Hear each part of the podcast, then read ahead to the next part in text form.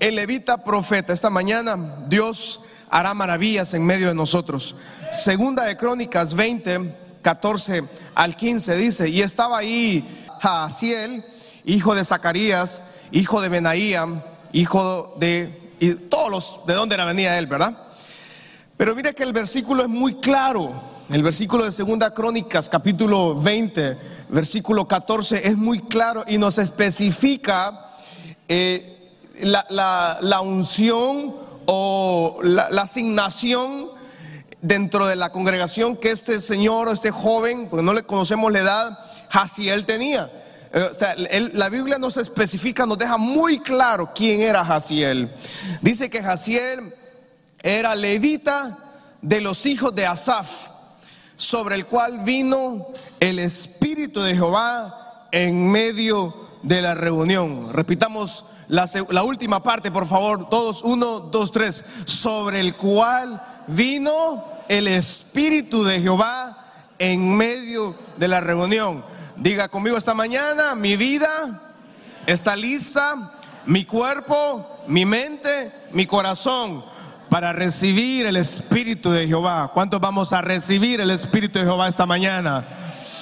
Y, especifica, dice que sobre este levita eh, que, operaba en la adoración, operaba en la alabanza y operaba los, los oficios del tabernáculo, sobre él vino en medio de la reunión, como una reunión como esta, sobre él vino el Espíritu de Jehová. Y oro al Señor y mi oración en estos días y esta madrugada fue que el Espíritu de Jehová venga sobre nosotros en esta mañana. Versículo 15 dice, y, dijo, oigan, Judá, todo, y ustedes todos los moradores de Jerusalén, y le dice al rey Josafat, Jehová nos dice así, no teman ni se amedrenten delante de esta multitud tan grande, porque no es vuestra guerra, sino la guerra del Señor. Alguien tiene que gritarlo en esta mañana. Diga conmigo, no es mi guerra, es la guerra del Señor. Vamos, alguien dice amén esta mañana. Y encontramos que este joven o este señor era el levita, era un adorador de los hijos de Asaf. Los levitas literalmente su vida no tenían herencia, de hecho, no tenían tierra, no tenían posesiones materiales, no tenían nada, pero tenían lo más importante dentro de la asignación o llamamiento de todos los israelitas, que era oficiar la presencia del Señor dentro del tabernáculo. Entonces, este Jaciel eh, era, un, era un levita, era un adorador. Y todos nosotros acá, cuando venimos al Señor, nos convertimos en un adorador del Señor. No necesariamente tengo que estar en el altar para ser un adorador. Gracias a Dios por la gente de alabanza y adoración que tenemos en la iglesia. ¿Cuánto dan gloria a Dios por nuestro equipo de alabanza y música de la iglesia? Ah? Eh, ellos tienen un talento, talentazo que Dios le dio a cada uno de ellos, pero no todos cantamos como ellos, hermanos. Si yo le doy el micrófono a usted o yo me pongo a cantar acá, hermano, no, hermano, queda vacío el templo. Usted me diría, no, pastor, siga predicando. Mejor no, no, no, no cante. Porque no todos tenemos talento, pero este joven era un levita, era un adorador. Y esta mañana Dios nos llama también adoradores. Juan capítulo 4, versículo 23 al 24 dice lo siguiente. Juan 4, versículos 23 al 24. Mas la hora viene y ahora es cuando los verdaderos adoradores adorarán al Padre en es.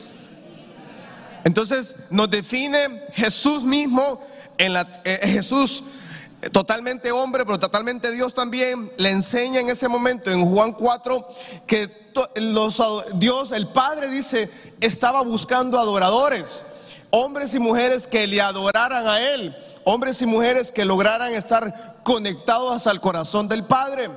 Y le dice, la hora viene y, dice que los adoradores adorarán al Padre en espíritu y en verdad.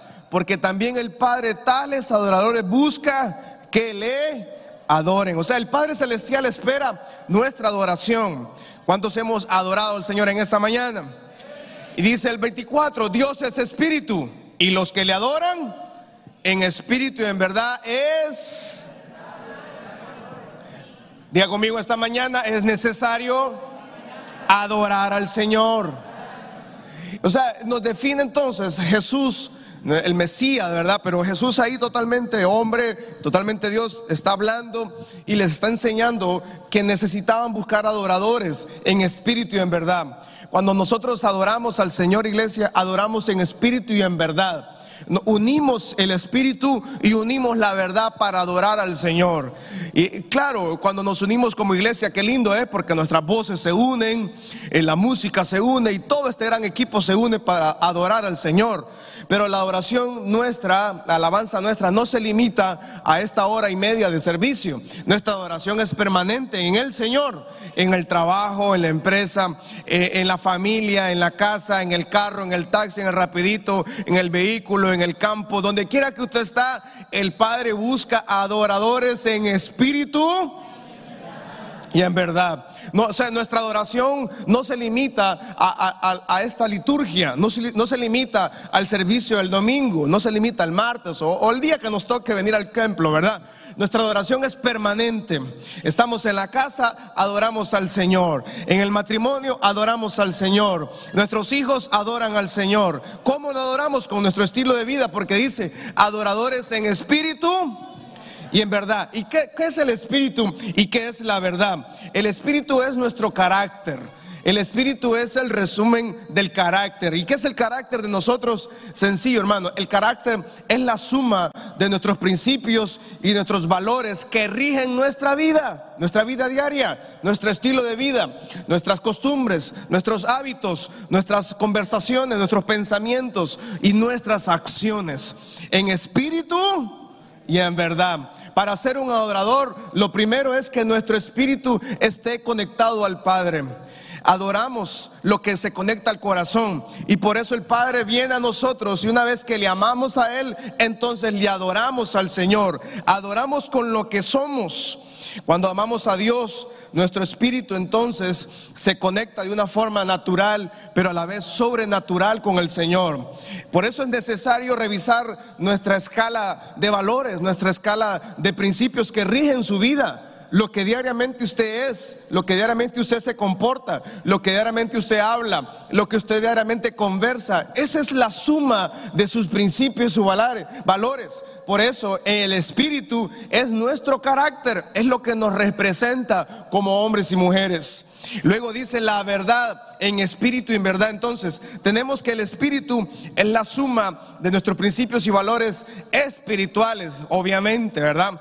Porque venimos del mundo y venimos a Cristo y nuestra vida cambia, se conecta a la presencia y al poder de Dios. Amén. Y luego dice, adoradores en verdad. ¿Qué es la verdad? La verdad es cuando usted viene al Señor, conocemos la verdad y la verdad nos hace libres. Y esa verdad es que yo conozco al Señor.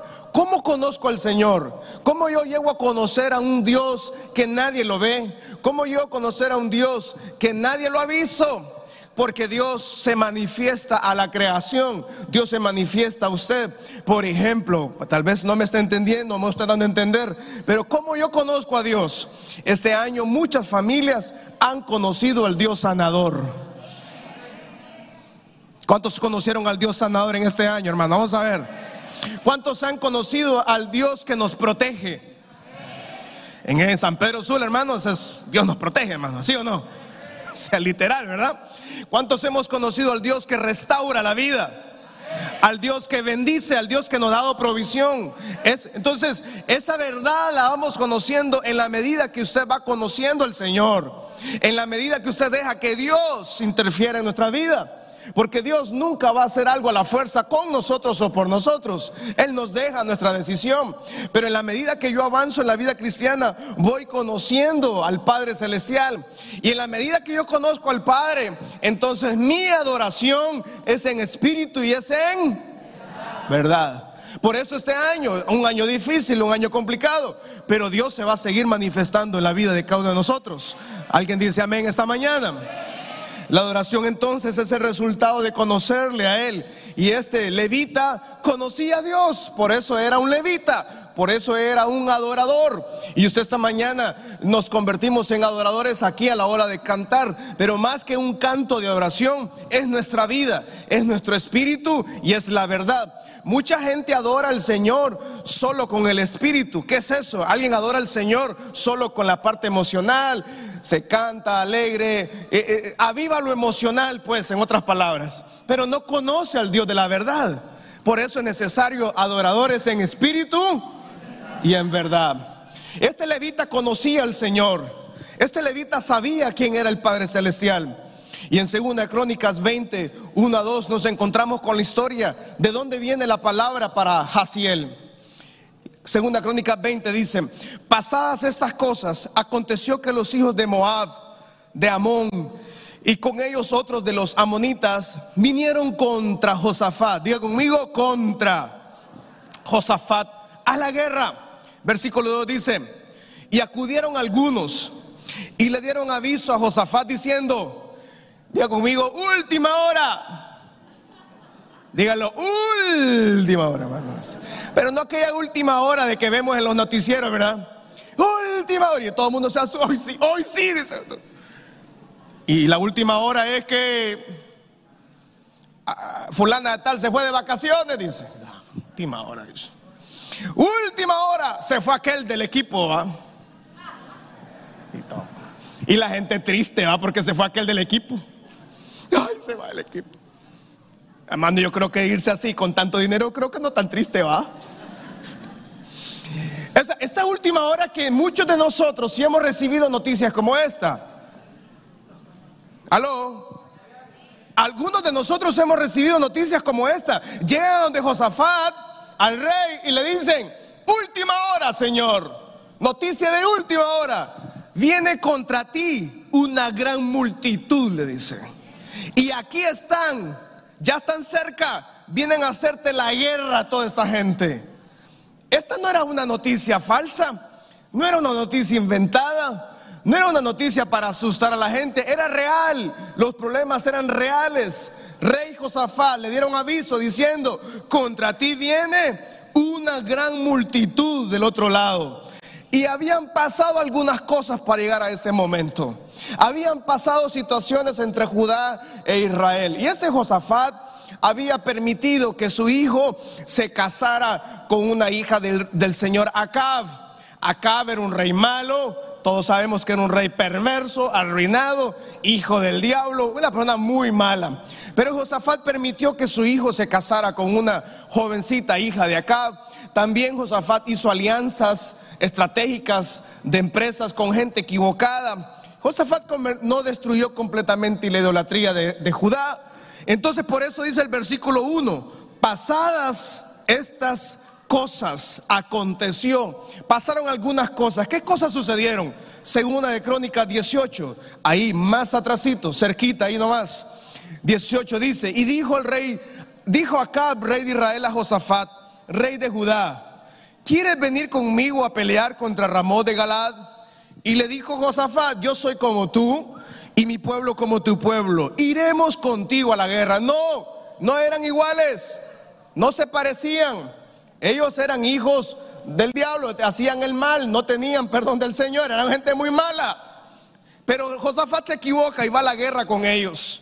Versículo 4 dice, además dijo Josafat al rey de Israel, te ruego que consultes hoy la palabra. Josafat, como un hombre de Dios, le dice al rey Acab, mira, vamos a la guerra, te acompaño. Solo que consultemos al Señor, le dice. Hablemos con el Señor, Él nos va a dar respuesta. No tenían respuesta. Entonces, entonces el rey de Israel, Acab, reunió a 400 profetas. Oiga bien, a 400 profetas reunió. Los reunió a todos, porque Josafat le dijo, consultemos al Señor. Entonces, acá sí, sí, no te preocupes. Yo tengo profetas a tiempo completo aquí en la ciudad. Trajo 400 profetas y les dijo, ¿iremos a la guerra contra Ramón de Galado o me estaré quieto? Miren la pregunta que le hacen. ¿Me quedo sentado o voy a pelear? Les dicen. Y los profetas dicen que ellos dijeron, sube, porque Dios los entregará en mano del rey.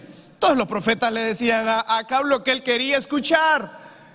Acab recibía profecías de lo que él necesitaba escuchar, no lo que le ayudaba espiritualmente.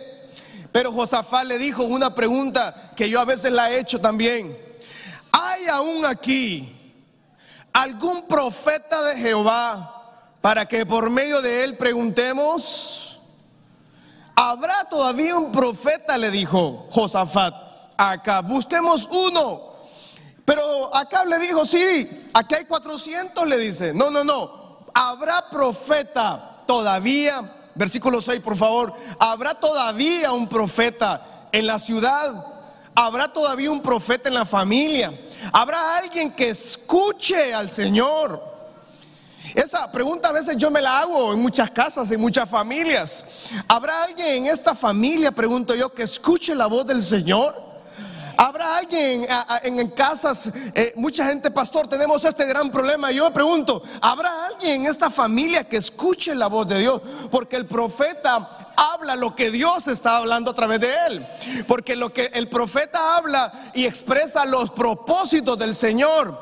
El profeta expresa los propósitos del Señor porque él es un adorador en espíritu y en verdad. O sea, tiene el espíritu conectado al espíritu del Señor y tiene la verdad, o sea, el conocimiento.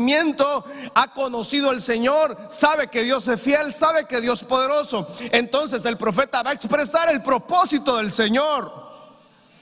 Y Josafat se pregunta, estos 400 son malos profetas. ¿Habrá alguien todavía que escuche la voz del Señor? ¿Habrá alguien esta mañana que escuche todavía la voz del Señor? ¿Habrá alguien acá que todavía en su familia, usted me dice, pastor, en mi familia todos están mal, todos están en pecado, pero usted es el profeta de su familia. Usted tiene la voz del Señor en su familia. Alguien dice amén en esta mañana. O sea, la familia dice, todos estamos en problema, viene maldición, viene esto, viene lo otro, pero usted como hombre, mujer de Dios, sabe más bien que Dios se va a manifestar a favor de ustedes. Alguien dice amén en esta mañana. El profeta expresa el propósito del Señor. Pero Acab no quería escuchar al profeta. No quería saber lo que el profeta le decía. El versículo 7 da la respuesta. Dice, el rey de Israel respondió a Josafat, aún hay, aquí todavía hay un hombre por el cual podemos preguntar a Jehová.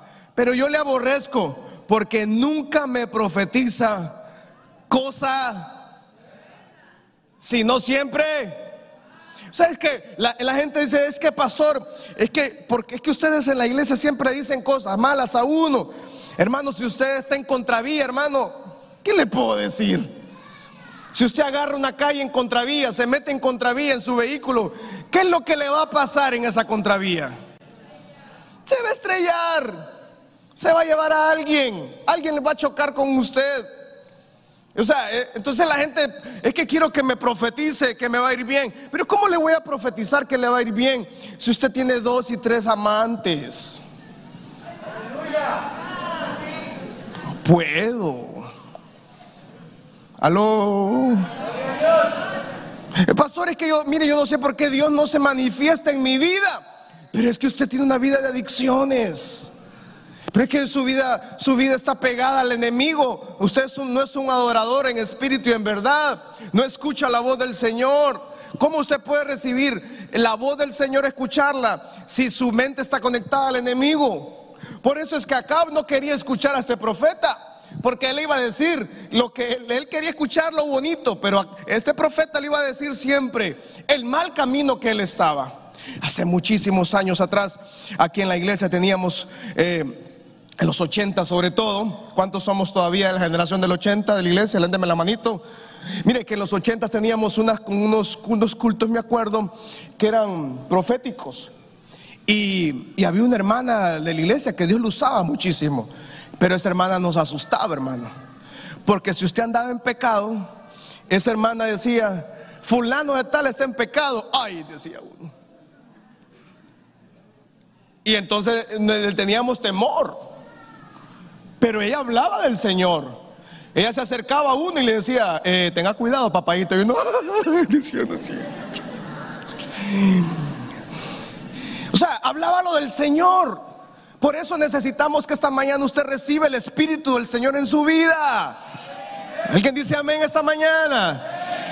Todos estamos necesitando un milagro, ok, pero necesitamos el Espíritu de Dios en nosotros. Cuando recibimos el Espíritu de Dios, su boca va a expresar los propósitos del Señor. Muchos años atrás recuerdo cuando unas profetas me agarraron a un restaurante a mí y dos señoras, yo estaba comiéndome un pollo, muy rico por cierto, estoy en ayuno, ¿qué consta hermano? Y yo estaba comiéndome aquel pollo y, y entonces en las sillas de enfrente, al otro lado de las sillas, no estaban, no había nadie, yo estaba solo y en la otra silla estaban dos señoras que me miraban. Y yo, estas doñas quieren mi pollo, decía yo. ¿Le pasa a estas maestras? Dije. Cuando alguien lo está viendo a uno, ve y uno dice, ¿qué le pasa? Ya sé, mi belleza es extrema, pero no, no me mires. Entonces me dice la señora, dice el Señor, me dice, que dejes de fumar marihuana, me dice. Y yo quedo ahí como que... Y realmente que no había nadie más, dije yo, híjole, a mí dije yo. ¿Cómo le digo yo? Sí, jovencito, me dice. El Señor me muestra que estás fumando marihuana, me dice. Yo quedo ahí. Estas doñas están mal con ese pollo que le dieron, dije yo, ¿verdad? Que le dieron ese pollo que están fumando a mi esas doñas. Dije, le digo, le digo, señora, le digo yo, ¿a mí qué me lo dice? Le digo, sí, papadito, me ¡Ja! Ya te descubrimos, ¿verdad? Me dice. Y mire, le digo, fíjate que tal no sé si es su sueño. Le digo, pero yo nunca he fumado, le digo yo. Ah, no, aquí no vas a decir la verdad, me dicen. Y hermano, de verdad, yo no he fumado, nunca he fumado, le digo yo. Sí conozco el olor, pues, le digo, pero nunca me he fumado porque yo, yo le he contado a usted que yo tenía unos vecinos en el barrio Barandía que fumaban marihuana. Nunca les conté eso. Es que tantos cultos que predico, hermano, se me olvida, ¿va?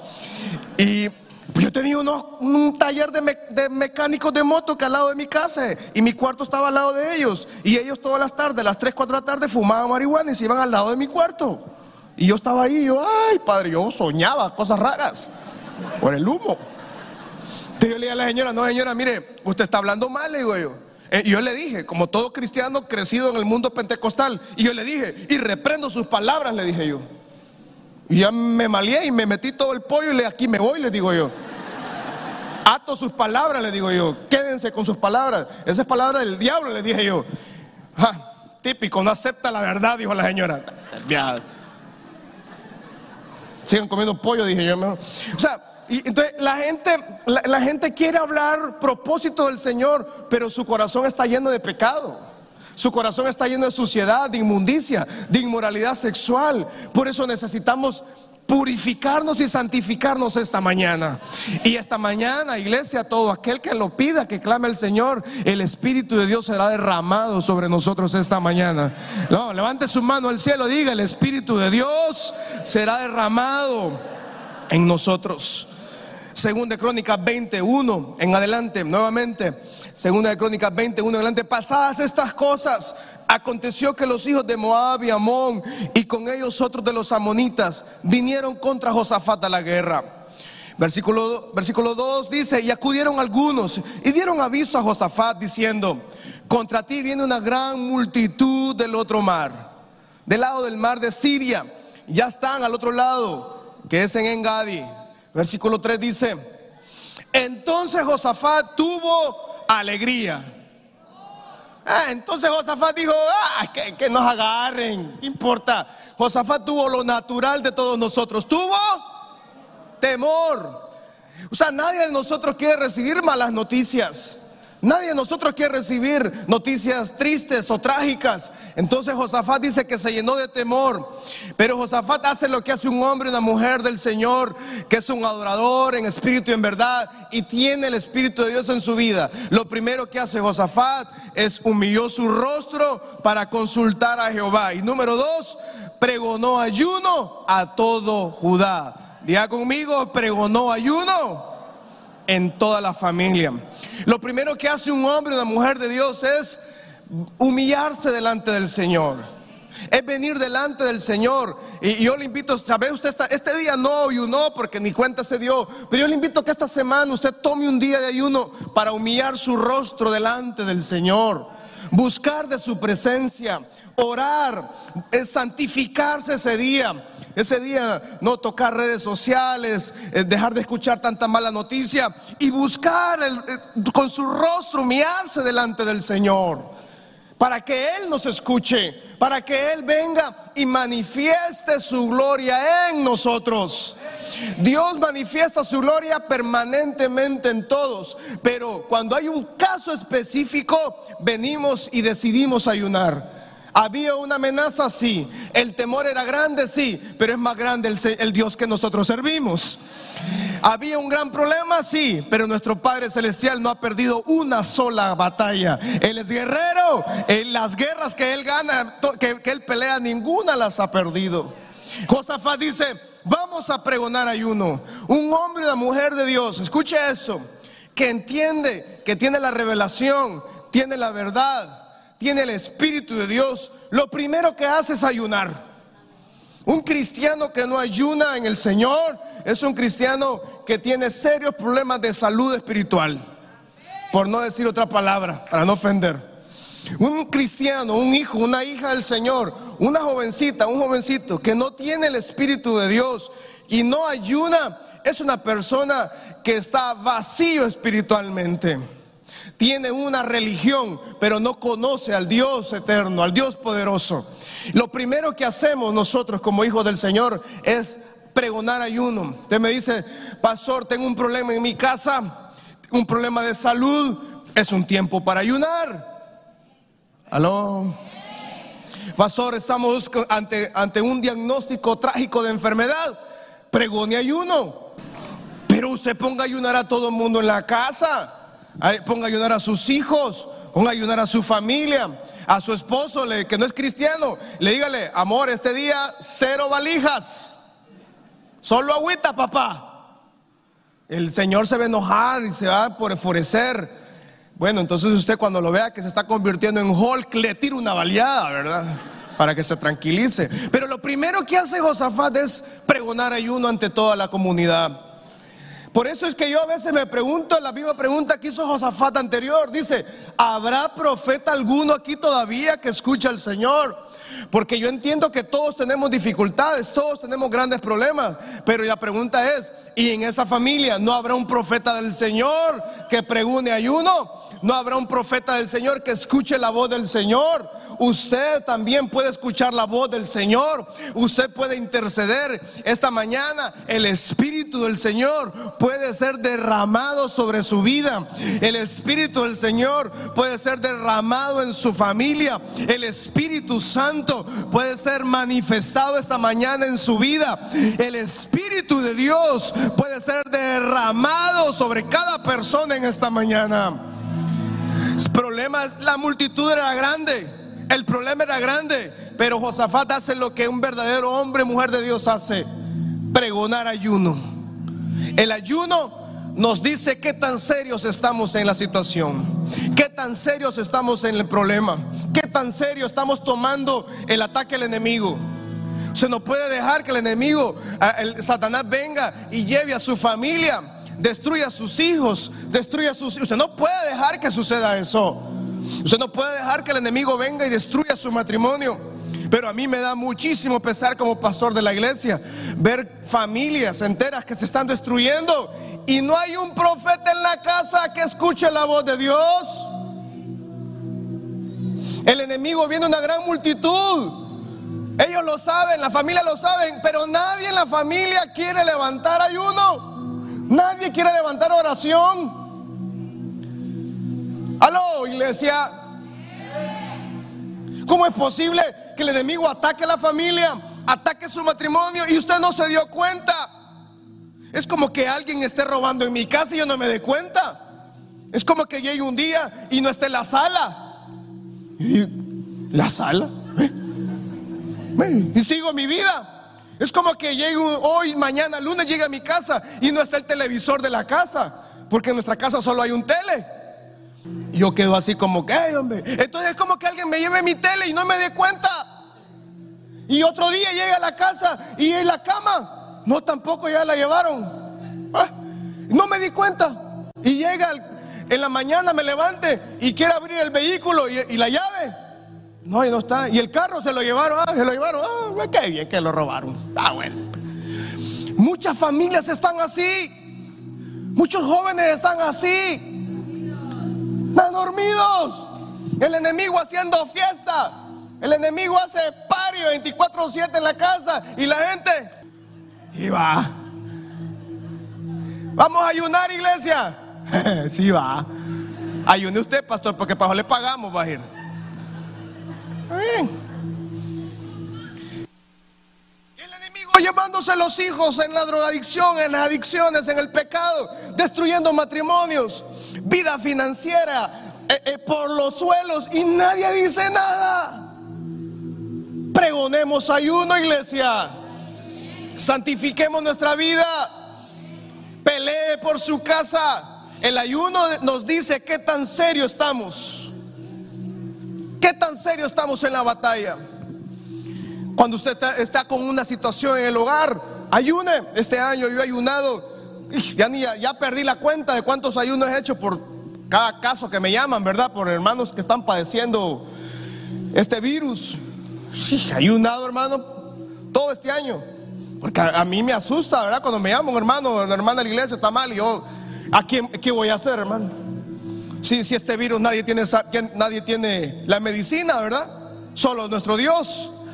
Y yo me paso orando y paso ayunando. Pero yo pregunto en esas casas también, ¿es tiempo de ayunar? Oremos, les digo a todo el mundo. En el matrimonio, usted va a comenzar una empresa, un, negocio. Es tiempo de ayunar. Pero todo el ayuno viene a ser una guerra espiritual viene a permitirle, el ayuno permite que Dios se manifieste en nosotros. Según de Crónicas, ahí mismo en el 20, el versículo 4, vamos a ver rápidamente qué es lo que sucedió. Vamos a leer, según Crónicas 24, dice, y, y se reunieron los de Judá para pedir, ¿cuántos necesitan socorro del Señor, hermano, en esta mañana?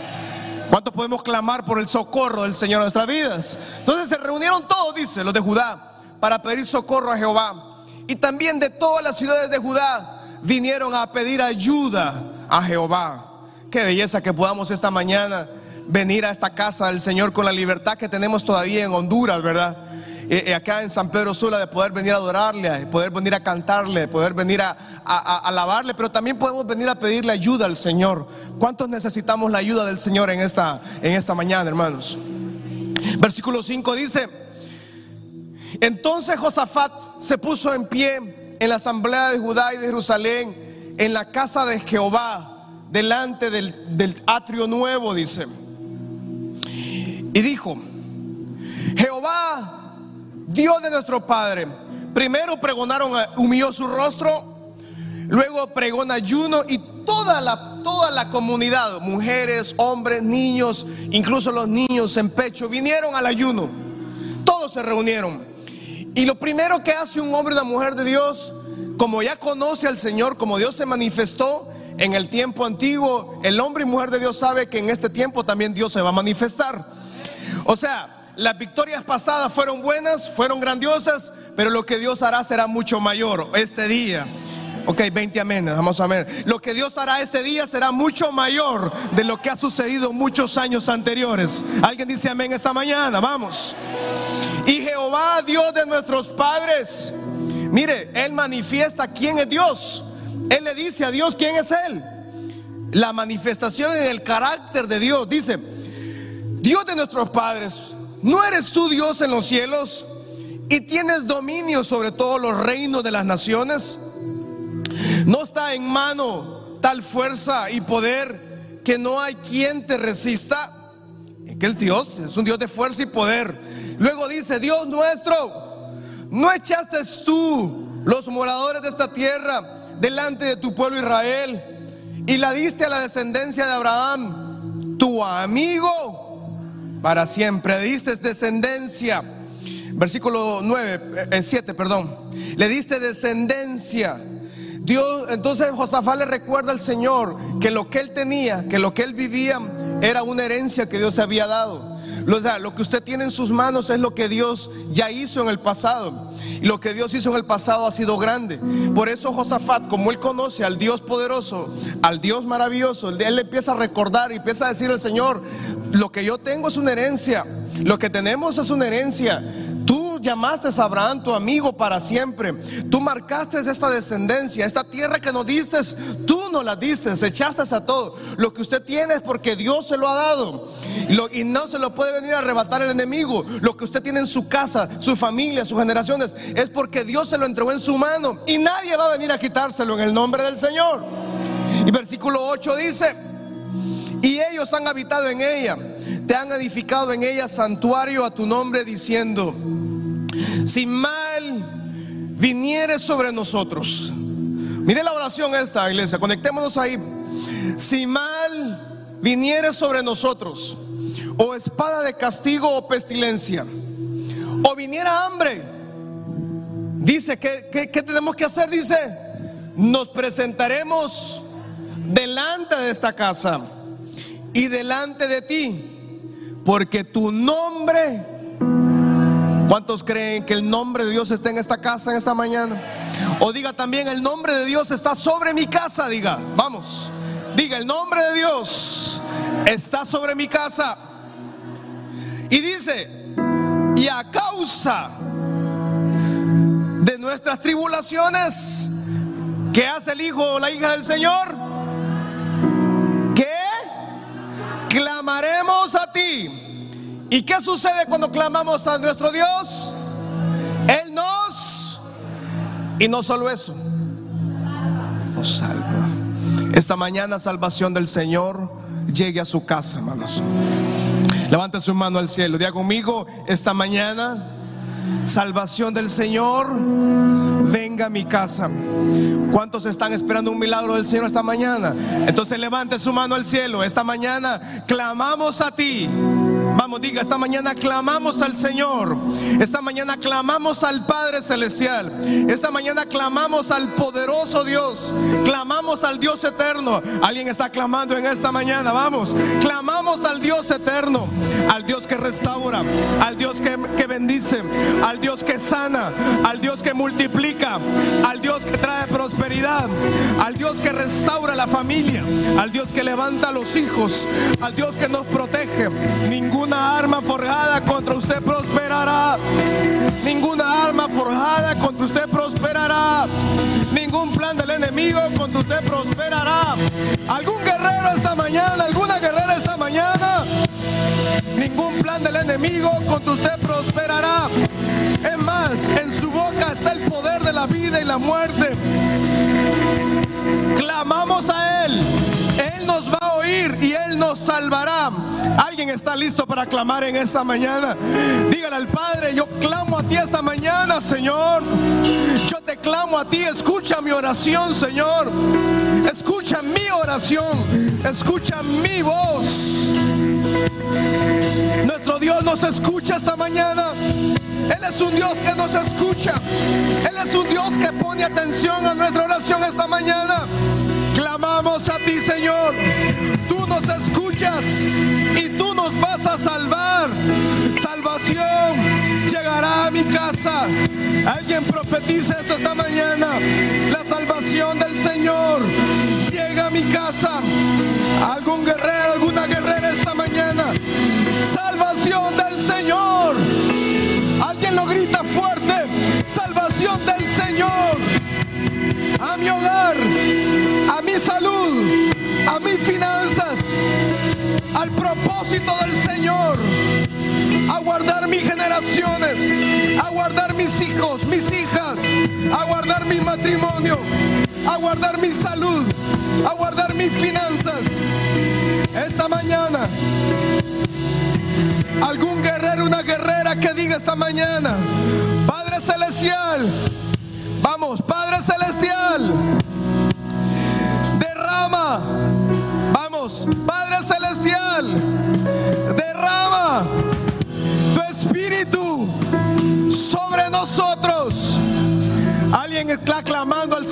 esta mañana. Alguien levanta su mano al Señor esta mañana. Grítelo fuerte, Padre. Clamamos a ti. Derrama sobre nosotros. Dígalo, derrama sobre nosotros. Tu espíritu en esta mañana, Señor. Vamos, clamamos. Él nos escucha y Él nos salva esta mañana. Estaba ahí Jaciel, una persona en medio, un joven, un hombre, no sabemos su edad ni quién es. Pero él llegó como levita, pero salió como profeta. Esta mañana usted llegó a esta mañana al culto con muchas situaciones adversas, difíciles. Usted llega al Señor y en medio de la reunión dice que el Espíritu de Jehová vino en medio de la reunión. Vamos, diga, el Espíritu de Jehová sobre nosotros. Levante su mano al Señor. Grítelo conmigo, el Espíritu de Jehová.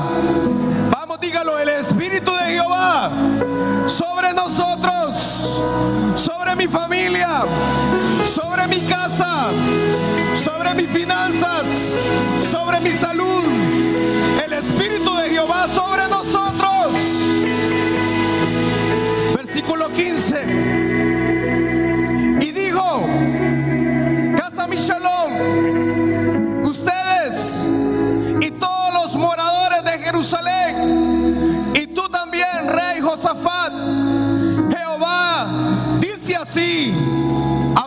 Profeta en la casa esta mañana,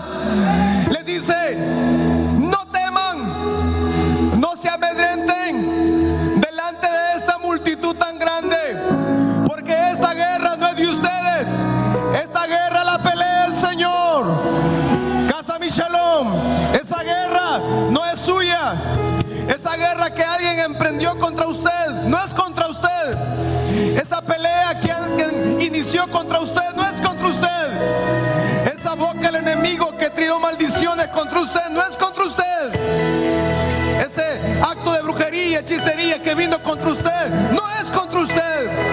Esa maldición del enemigo que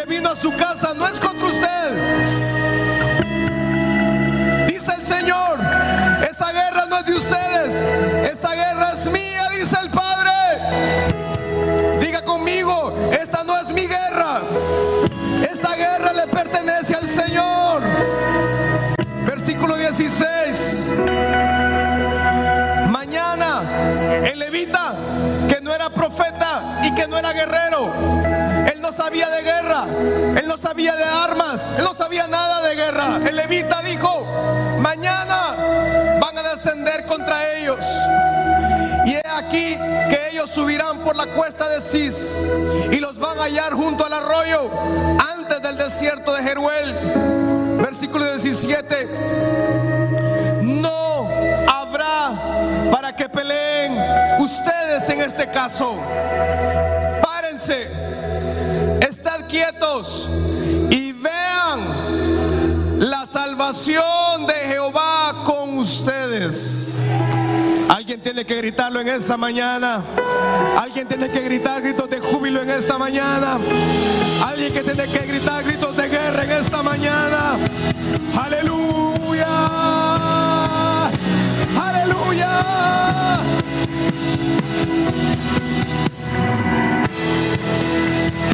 Quietos.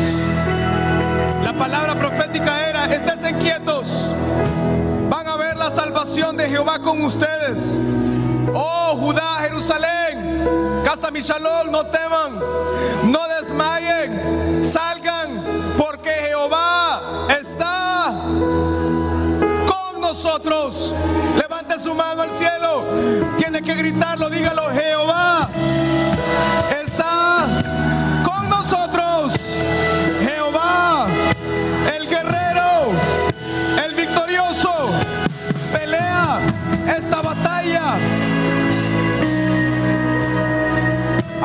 manos en los próximos segundos.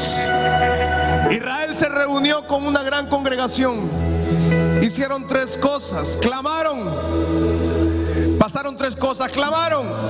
Dios los oyó y Dios los salvó. Esta mañana usted puede clamar al Señor en los próximos segundos. Que se escuche ese clamor de parte suya al Señor. Vamos. Uno, dos, tres. Ese milagro, esa petición de oración, tráigala al, Señor en esta mañana. Vamos, clamando. Uno, dos, tres. Clamando como guerreros y guerreras. Clamando al Señor. Padre, en tus manos la familia, en tus manos las casas, en tus manos los hogares, en tus manos los hijos, la salud salud, las finanzas. En tus manos, Señor, nuestros, nuestros seres queridos. Padre, clamamos a ti por un milagro. Vamos. Alguien está clamando familia, en los hogares. Toda maldición, toda adicción, toda inmundicia, todo ataque al enemigo, lo rechazamos. Vamos, diga, rechazamos todo ataque al enemigo. Nos unimos como guerreros, clamando, clamando, clamando, clamando, clamando, clamando. Vamos. Los adversarios eran era una multitud que venían contra Josafat.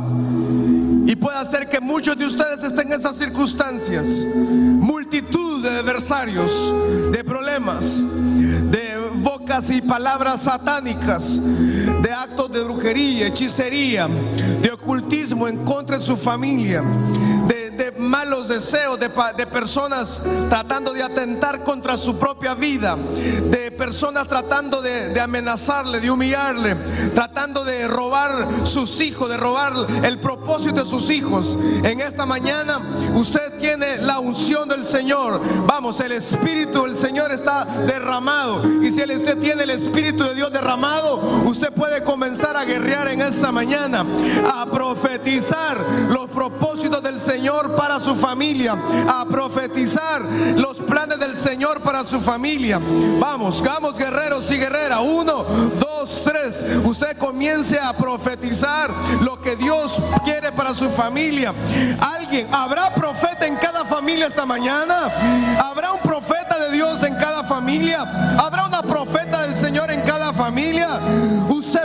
Comenzar a declarar palabras de bien, palabras de bendición, no palabras de maldición, no palabras de muerte, es palabra de vida sobre su familia, palabra de vida sobre su propia vida.